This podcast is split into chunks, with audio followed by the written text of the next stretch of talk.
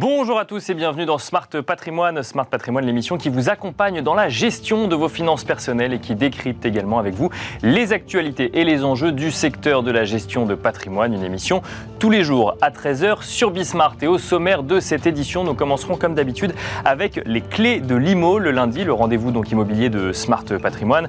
Et en l'occurrence, nous aurons le plaisir de recevoir Frédéric Ibanez, le président des agences de Papa, afin de faire un point de marché immobilier et de regarder ce contexte de marché immobilier avec le prisme d'un agent immobilier en ligne. Comment est-ce que euh, Frédéric Ibanez voit un petit peu les choses Nous aurons la réponse dans un instant. Nous enchaînerons ensuite avec Enjeu patrimoine, un enjeu patrimoine consacré cette fois-ci à vos investissements sur les marchés financiers ou via un intermédiaire sur les marchés financiers, puisque nous nous poserons la question euh, des fonds patrimoniaux. Les fonds patrimoniaux permettent-ils de se protéger en cas de moment euh, de turbulence sur les marchés financiers? Une question que nous poserons à Géraldine Métifeux, associée gérante et conseil en gestion de patrimoine chez Alter Egal, mais une question que nous poserons également à Clément Jorez, associé de Alteo Partners et administrateur de l'AFO, l'association française des Family Office. Bienvenue à vous tous qui nous rejoignez. Smart Patrimoine, c'est parti.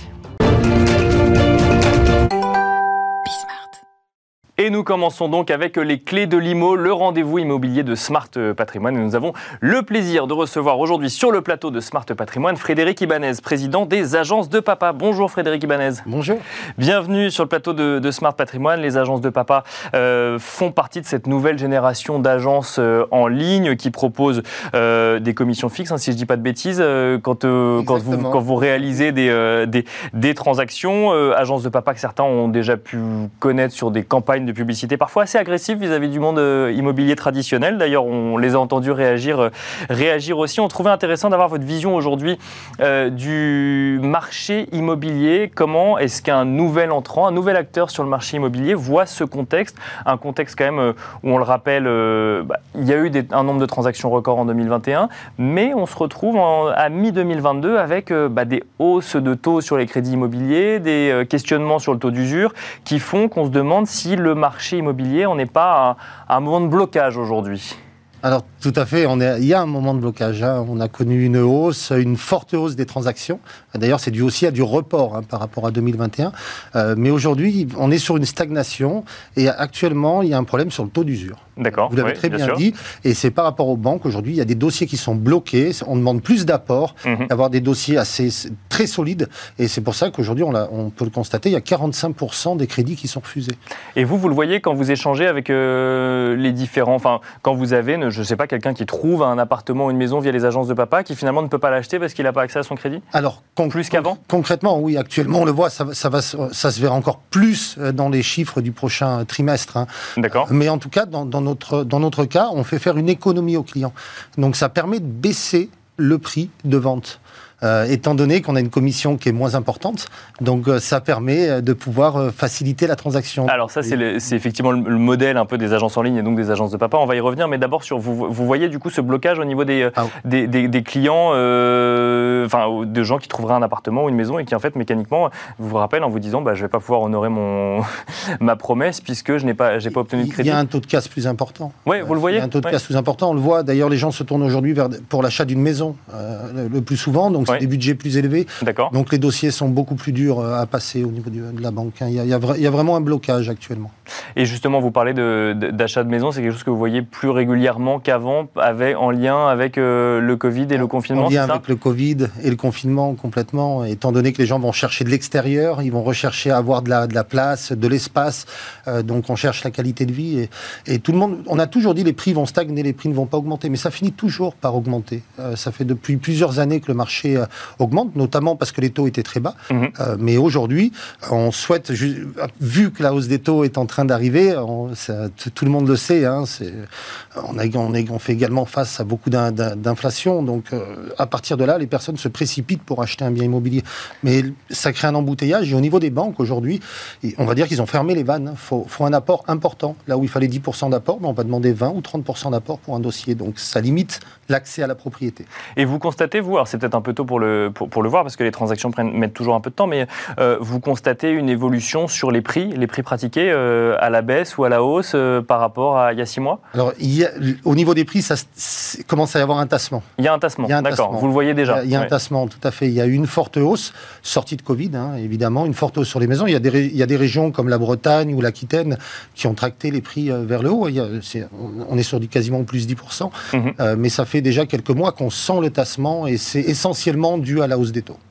Alors, vous évoquiez également le, modèle hein, des agences de papa, ou que moi j'élargirais finalement au modèle des agences euh, en ligne. Effectivement, la plupart proposent des commissions fixes qui se veulent inférieures à ce qu'on peut voir chez, euh, des agences euh, traditionnelles. Donc, vous nous dites que c'est un avantage pour l'acquéreur. Moi, j'aime bien avoir le, pour et le contre. J'aimerais juste vous, ramener dans l'équation aussi que du coup, mécaniquement, il faut faire des volumes très importants. Est-ce que le contexte actuel, du coup, n'est pas source d'angoisse pour ce type de modèle également? Alors, pas du tout, parce qu'on est en croissante, en croissante transformation. Euh, concrètement, on est sur un modèle digital.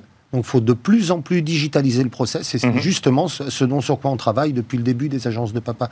L'automatisation, du process, la mise en ligne automatique, euh, la diffusion euh, du, du, bien en un temps record.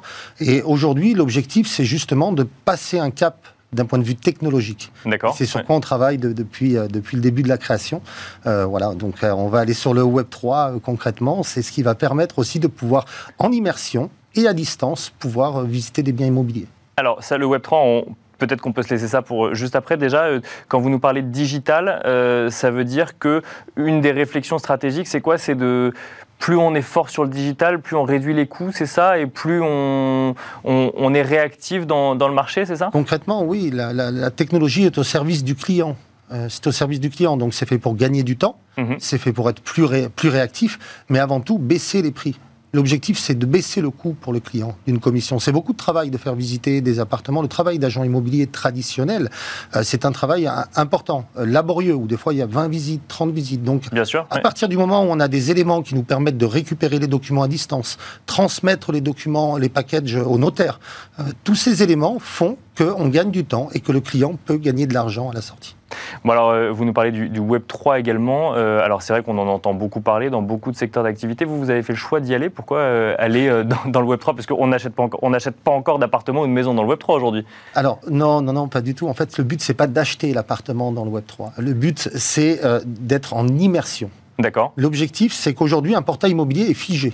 Si on, parle, on voit son appartement sur n'importe quel portail immobilier, on a une vision figée du bien. L'objectif, c'est de pouvoir visiter le bien à distance, mais dans des conditions d'immersion. D'accord. Donc vraiment d'être en immersion dans l'appartement, de pouvoir changer la place des meubles, de pouvoir se projeter. Donc c'est d'aller beaucoup, beaucoup plus loin dans l'information pour le client. Donc là, vous comparez ça à, euh, aux visites en ligne qu'on a vu fleurir après le Covid, où effectivement, il y avait des photos où on pouvait se balader dans l'appartement. Là, on, vous dites, on passe encore un step quand on utilise cette technologie Web3, c'est ça? on, on, passe un step complètement étant donné que l'appartement tel qu'il est, euh, c'est un appartement qui va être transformé avec une 3D.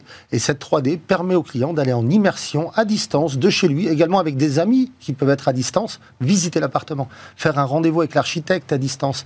Et pourquoi pas avec son banquier également pour le financement. Donc, Parce qu'il est, il est, on retrouve exactement le même appartement avec les mêmes cotes euh, que. Euh, que, le, que, dans, enfin, que physiquement. Exactement, notre travail, c'est de permettre à tout le monde de pouvoir modéliser son appartement très simplement, de façon à le mettre sur ce qu'on appelle le métaverse.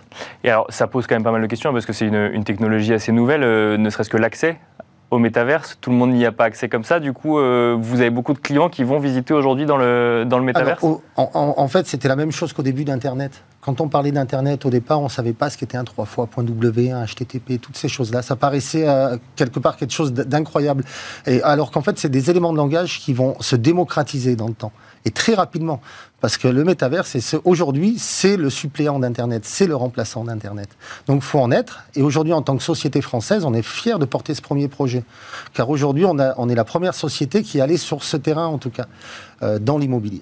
Et notre objectif, c'est justement de donner accès au, public à, ces outils.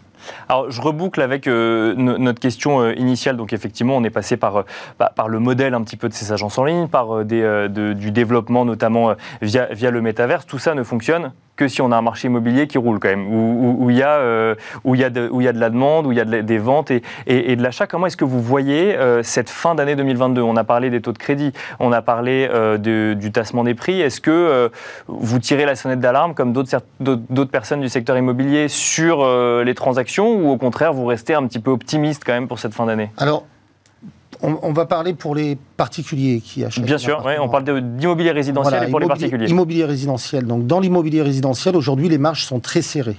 Donc, les, au niveau des dossiers bancaires, c'est vraiment très serré. Donc, je, je pense que le souple viendra à partir du moment où, il y aura un déblocage au niveau des financements. Et pour ça, on a un souci sur le taux d'usure hein, qui, est connu. Et l'objectif, c'est que ça bouge. Mais ça, c'est complètement indépendant des professionnels de l'immobilier. Bien sûr. Maintenant, en tant que professionnel de l'immobilier, il faut se réinventer. Il faut proposer des nouveaux, il faut proposer des solutions de façon à pouvoir faciliter les transactions. Voilà ce qu'on peut faire. On ne on pourra pas intervenir sur le financement, mais sur euh, tous les produits qui permettent de faciliter la transaction, réduire les frais, on doit le faire. Et je pense que ça va épurer euh, au niveau des professionnels beaucoup de, épurer beaucoup de professionnels, hein, euh, étant donné que le marché a besoin de se renouveler. D'accord. Donc, finalement, donc, vous, voyez finalement ce, point de blocage un peu comme un moyen de, de se réinventer, c'est ça? Il faut se réinventer. C'est dans les crises euh, qu'on a, qu'on a trouvé des solutions, que, les, que des belles entreprises euh, se sont créées. Et à partir de là, je, je pense qu'aussi l'immobilier, fondamentalement, les Français sont accrochés à leur patrimoine. On est, un, on est des champions en Europe hein, dans l'immobilier. Et, et aujourd'hui, l'objectif, c'est de le rester euh, et pour ça, euh, on va, il y aura aussi besoin euh, des banques. Mais bon, c'est lié à tout un mécanisme économique qu'on ne maîtrise pas forcément dans notre domaine. une question qu'on pose dans Smart Patrimoine bah, aux courtiers ou à tous les acteurs un peu de l'immobilier face à ce discours un peu alarmiste qu'on entend sur le secteur. Vous êtes inquiet pour la fin de l'année ou, ou, vous restez quand même optimiste? Pas du tout. J'étais optimiste pendant le Covid et je, suis je reste très optimiste. Très optimiste. Merci beaucoup euh, Frédéric Ibanez. Je rappelle que vous êtes le président des agences de papa. Merci d'être venu euh, répondre à nos questions dans Smart Patrimoine. Merci à vous également de nous avoir suivis et on se donne rendez-vous tout de suite dans Enjeu Patrimoine.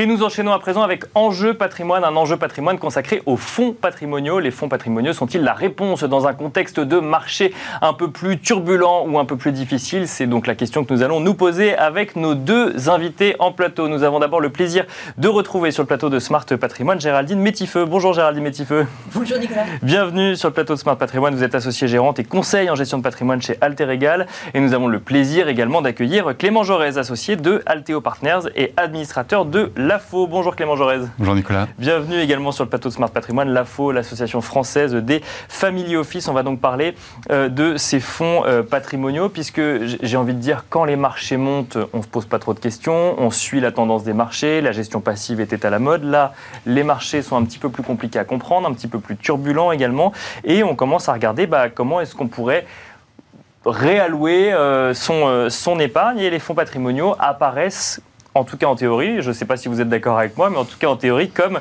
euh, une réponse.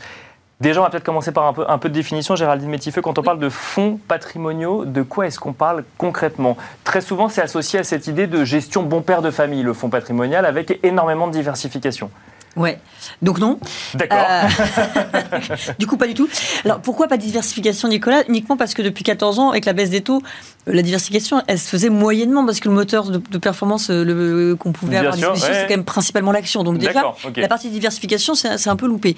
Mais en théorie, c'est censé être le cas. En théorie, c'est complètement le cas et en pratique, pas trop. Peut-être que demain, peut-être que demain, avec ce changement de paradigme, la remontée des taux et ainsi de suite, peut-être que demain, on retrouvera quelques vertus et quelques diversifications. Un fonds patrimonial, c'est ça ne veut rien dire. Un fonds patrimonial. Ça commence bien cette émission.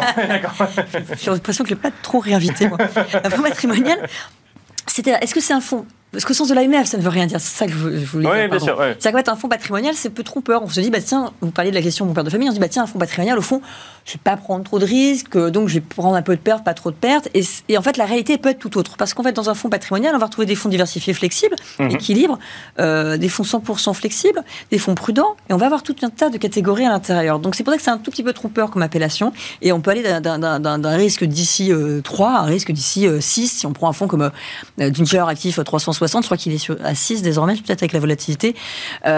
c'est une très très grosse différence entre un laser patrimoine et un Ginger Actif 360 par exemple. Mais alors, qui, quelles vont être les caractéristiques communes au fond que vous, euh, que, vous citez pour dire, OK, ce sont des fonds patrimoniaux, même si au sens de l'AMF, ça ne veut rien dire? Je pense que c'est le caractère flexible des, allocations d'actifs, c'est-à-dire de, pouvoir avoir plusieurs catégories d'actifs en son sein et pouvoir piloter, euh, comment dirais-je, l'exposition à tel ou tel type d'actifs, telle classe d'actifs.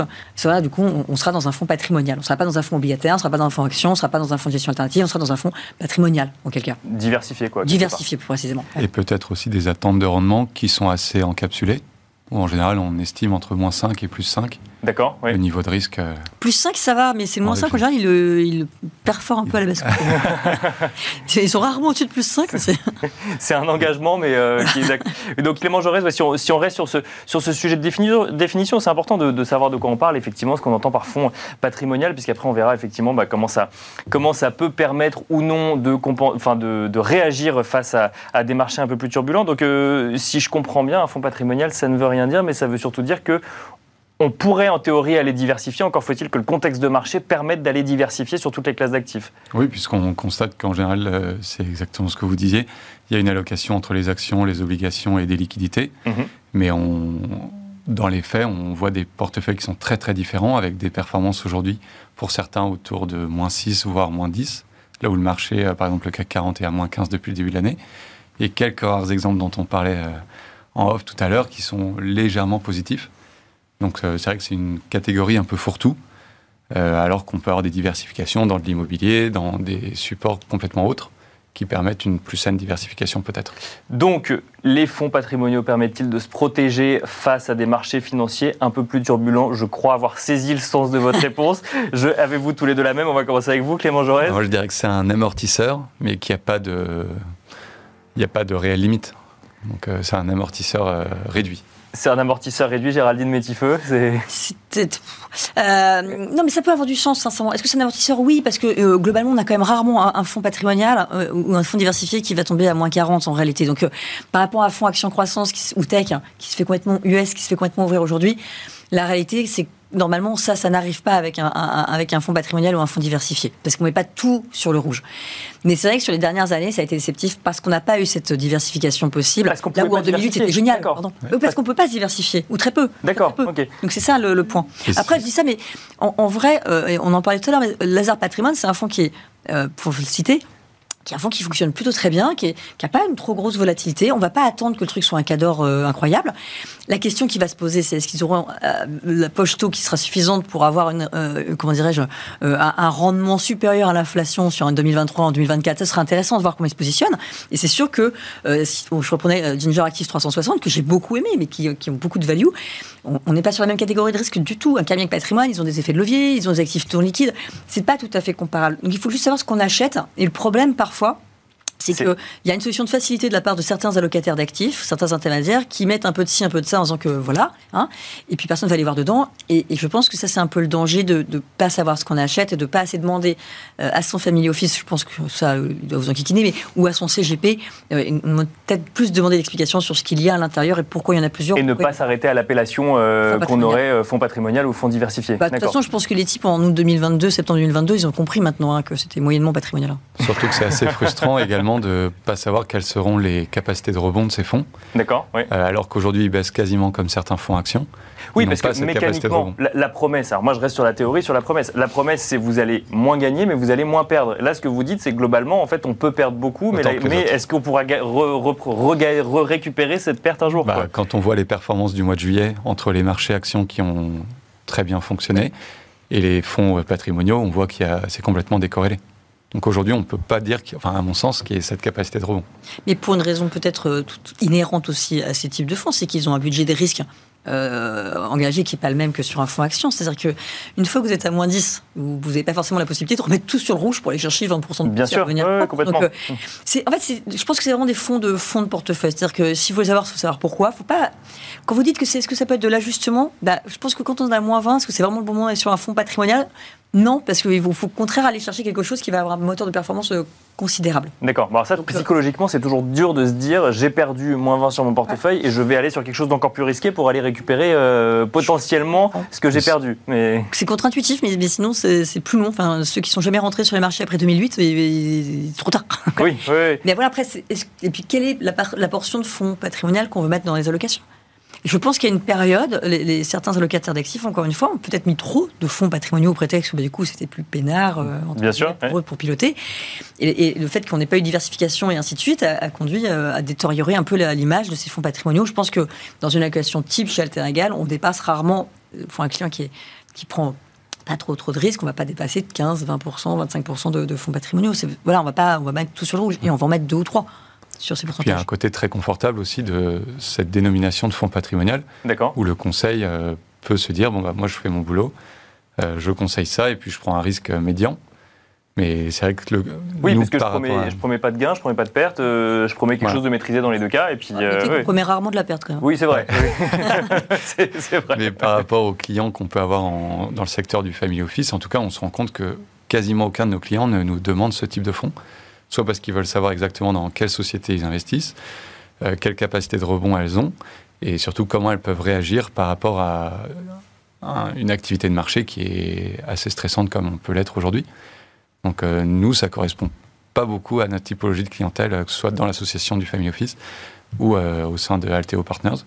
Parce que nos clients veulent savoir, par exemple, ils achètent de l'immobilier, ils savent ce qu'ils ont, c'est très concret, très tangible. Et puis dans un fonds, il va bouger de manière beaucoup moins rapide qu'une allocation opportuniste qu'on peut avoir.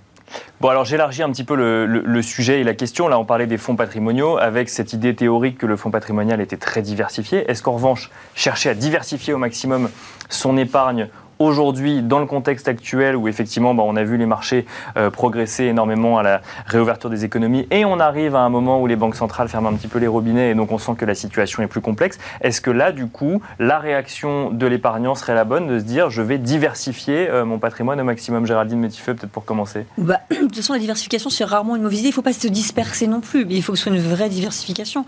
Et après, tous les actifs ne sont pas sur les mêmes euh, durées d'immobilisation ou de liquidité. Donc, Bien sûr. Oui, bien sûr que c'est un bon moyen de se diversifier, mais je pense qu'il fallait le faire avant la crise. C'est-à-dire qu'en fait, en réalité, réagir au moment des crises, c'est toujours un, un peu tard. Je pense qu'une bonne diversification, ça se crée au départ d'une allocation, au départ d'une stratégie patrimoniale, où on doit avoir de l'immobilier, mais pas trop, parce que bah il n'y a pas de martingale, à dire vrai. Donc euh, ça se saurait sinon. Oui, bien sûr. On ferait on serait pas en train de discuter si on la connaissait en tout cas.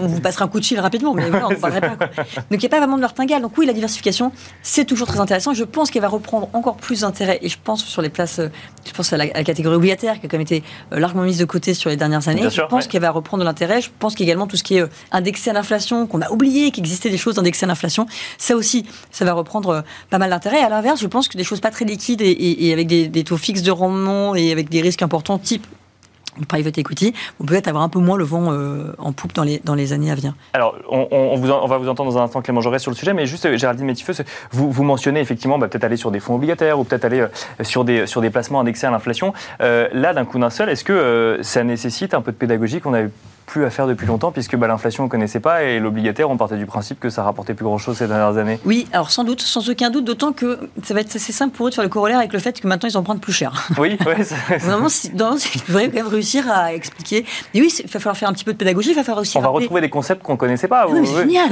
Oui, bah oui, bien sûr. mais, euh, et, puis, il ne faut pas oublier que, bon, bah, ok, 5% d'inflation, c'est pas mal, mais c'est pas non plus horrible. Et toi, 2, euh, moi j'ai emprunté en 2008 à 4,75, donc euh, c'est pas non plus horrible. Oui, bah, c'est deux, le problème, c'est qu'en fait, c'est quand même deux fois plus qu'avant, mais ça reste effectivement à des niveaux. Euh, oui, c'est ça. Et, puis, il va falloir aussi rappeler la notion de risque. C'est-à-dire qu'un euh, fonds obligataire n'est pas un fonds pas risqué. Mhm. Un fonds obligataire, c'est un fonds qui porte un risque différent. Vous êtes créancier obligataire, suite. Vous avez du portage, c'est une valeur liquidative qui parfois se moyennement avec l'obligation. Enfin, ça va être très intéressant. Et l'indexation à l'inflation, oui, ça va être, ça va être effectivement extrêmement pertinent. Mais comme euh, cette année, il aurait fallu avoir de l'énergie dans les portefeuilles. Quoi. Oui, c'est encore un autre sujet. Euh, Clément Jaurès, bah, même question un peu sur le. Euh, est-ce que du coup la stratégie c'est de diversifier au maximum ou au contraire c'est de dire bon bah en fait euh, c'est peut-être pas pendant les crises qu'on reconstruit son portefeuille non plus. Bah, d'ailleurs crise le terme est un peu fort mais c'est peut-être pas dans les moments turbulents qu'on reconstruit son portefeuille. Bah, c'est vrai que c'est quand même très pénible pour un client qui est déjà en moins-value latente de se dire je sanctuarise en tout cas cette perte pour essayer un, un gain attendu mais incertain. Euh, mais à votre image, nous, on part d'un audit pour nos clients qu'on met à jour chaque année, une feuille de route qui nous permet de voir euh, quelles sont ses attentes en termes de rendement, en termes de train de vie et en termes de besoins euh, courants. Et de cette feuille de route, on va constituer des briques à partir de l'immobilier, des actifs tangibles, de dettes privées, de métaux précieux par exemple. Et à travers toutes ces briques, on va chercher une complémentarité, que ce soit sur le dividende, les coupons, mais aussi avec euh, la capacité de crédit qu'on peut adosser à ces garanties. Parce que là, dans tout ce que vous nous mentionnez, il y a quand même beaucoup de choses qui sortent des marchés financiers. On parle d'immobilier, on parle de métaux précieux. Alors effectivement, on peut y investir sur les marchés financiers, mais c'est des mécanismes encore un peu différents. Ou, de, ou de private equity. Là, l'idée, c'est d'aller euh, vraiment diversifier un maximum. Et l'immobilier revient souvent quand même dans ce que vous nous dites. Oui, bah, déjà à cause de son côté tangible qui rassure euh, de nombreux clients, que ce soit à la fois des héritiers ou des entrepreneurs. Euh, et puis il y a la capacité de crédit qui permet quand même un effet de levier très important, encore aujourd'hui. Bon, même si effectivement les taux augmentent un peu, comme on le disait il y a, il y a un instant, oui. Mais... mais après, tout ce qui est euh, private equity, c'est quand même euh, des projets qui les intéressent de manière importante pour revenir dans l'économie réelle. Là où des fonds, quand il n'y a pas la transparence et que vous ne savez pas sur quel sous-jacent vous êtes investi, bah, faire un point avec vos gérants mensuellement, c'est pas très intéressant parce que tous racontent la même chose. Là où quand vous voyez des deals euh, opportunistes dans lesquels vous êtes, c'est quelque chose qui vous parle et avec lequel vous pouvez avoir une émulation avec votre famille, avec laquelle vous partagez cette fortune. alors il y, a quand même, euh, quand on, quand on mentionne un petit peu tous ces, euh, tous ces placements, cette idée d'horizon de, d'horizon de placement aussi, c'est-à-dire qu'on ne va pas dans du private equity pour 3 ans, on y va pour 10 à 15 ans. On peut remarquer bien sûr. On peut, oui. Mais ça dépend du, risque pris. Je, vais, pardon. Allez-y, allez-y, vous en prie. Je vais rebondir sur le, sur le concept de, des gens tous la même chose, je, trouve un peu rude quand même, Clément. Je, c'est pas complètement vrai quand même, mais ça dépend sur quel type d'actifs ils vont être placés. Sur la transparence, je trouve que c'est intéressant ce que vous dites parce que finalement, il y a un manque de réflexe de nous, de la part de nous, professionnels. C'est-à-dire que nous, on demande à peu près l'inventaire des fonds sur lesquels on, investit. C'est-à-dire euh, toutes les lignes. Hein. Bien sûr. Euh, à peu près toutes les 8-9 semaines pour éviter les overlaps sur les fonds, justement pour cette diversification. Euh, donc en fait, on peut le faire, mais c'est un effort supplémentaire. Et, après, c'est vrai que le client, bon, c'est les 40 lignes dans le, dans le truc, ça n'intéresse pas forcément, mais cette transparence, elle va être accrue par ce questionnaire de la durabilité qu'on a mis en place à partir du 12 août dernier pour la partie assurance et qui sera en place pour le 1er janvier 2023 sur la partie compte titre et, et bancaire et ainsi de suite. Le fait qu'on aille plus loin dans la demande des clients, notamment sur la partie ESG, euh, ça va obliger à une certaine transparence accrue de la part des gérants. Donc peut-être que cette partie-là, euh, même si c'est moins, c'est plus Wall Street et moins Main Street, sans doute moins pour votre clientèle, mais ça va sans doute donner un petit peu d'attrait aussi, euh, peut-être aux actifs qui ont, qui ont l'air un peu couverts et qui vont être un peu plus découverts. Sauf que, en général, et vous venez de le dire justement, cette transparence, on l'a que a posteriori. Et par exemple, en plein mois d'août, euh, quand il y a eu la crise euh, à Taïwan, pour l'ensemble de nos clients, qui étaient euh, positionnés avec des semi-conducteurs par exemple, ou des sociétés de transport, on a fait un point avec chacun de leurs gérants pour voir quel était le risque, est-ce qu'il y avait des solutions alternatives, et on a pu couper des positions, là où un fonds, on s'en rendrait compte là le 30 septembre, à l'occasion de leur périodicité euh, trimestrielle. Parce qu'on ne pourrait pas l'avoir en temps réel, mais en même temps, c'est la promesse d'avoir quelqu'un qui gère pour nous. On peut l'avoir en temps réel. Le problème, c'est qu'on Il y a quand même peu de gérants qui communiquent l'intégralité de leur ligne en temps réel, c'est assez rare. Ah, euh, on a les bah, non, enfin, non, ils le font parce que de toute façon, ils sont bien obligés de le faire pour leur valorisateur tous les soirs. Donc, si vous, en fait, si vous bossez avec, vous leur démontrez que vous bossez avec, ils, le font euh, volontiers. Enfin, franchement, j'ai jamais eu de on demande de pas les diffuser aux petits camarades, mais c'est aux petits camarades, c'est-à-dire leurs concurrents, mais mais mais il n'y a pas de euh, non ils le font sincèrement. Objectivement, en tout cas ceux avec qui on bosse, les boîtes euh, avec qui on bosse, vous donnerez les noms, ils, le font. Non, le fond du portefeuille, il est quand même pas rebalancé. Euh, très, très régulièrement. Il n'y a pas toujours beaucoup de mouvements, bien sûr. Non, mais c'est une gestion complètement différente. Je pense qu'elle n'est pas forcément stigmatisée pour autant. Que tactique. Après, c'est le job du gérant de le faire pour nous, quoi, bien sûr. Vous avez raison, il y a moins d'implication, c'est sûr. On va malheureusement devoir finir là-dessus, mais on, on, pourra continuer cette discussion. Vous pourrez continuer euh, cette discussion après l'émission. En tout cas, merci beaucoup Clément Jorez euh, d'avoir répondu à nos questions sur les fonds patrimoniaux. Bon, on a élargi un peu le sujet. On a compris que les fonds patrimoniaux n'étaient pas forcément la réponse euh, au contexte actuel. Merci Clément Jorez, donc associé d'Alteo Partner et administrateur de l'AFO. Merci également Géraldine Métifeux, associée gérante et conseil en gestion de patrimoine chez Alter Egal. Merci beaucoup. Et quant à nous, ben, je vous donne rendez-vous demain à 13h sur Bismart pour un nouveau de Smart Patrimoine.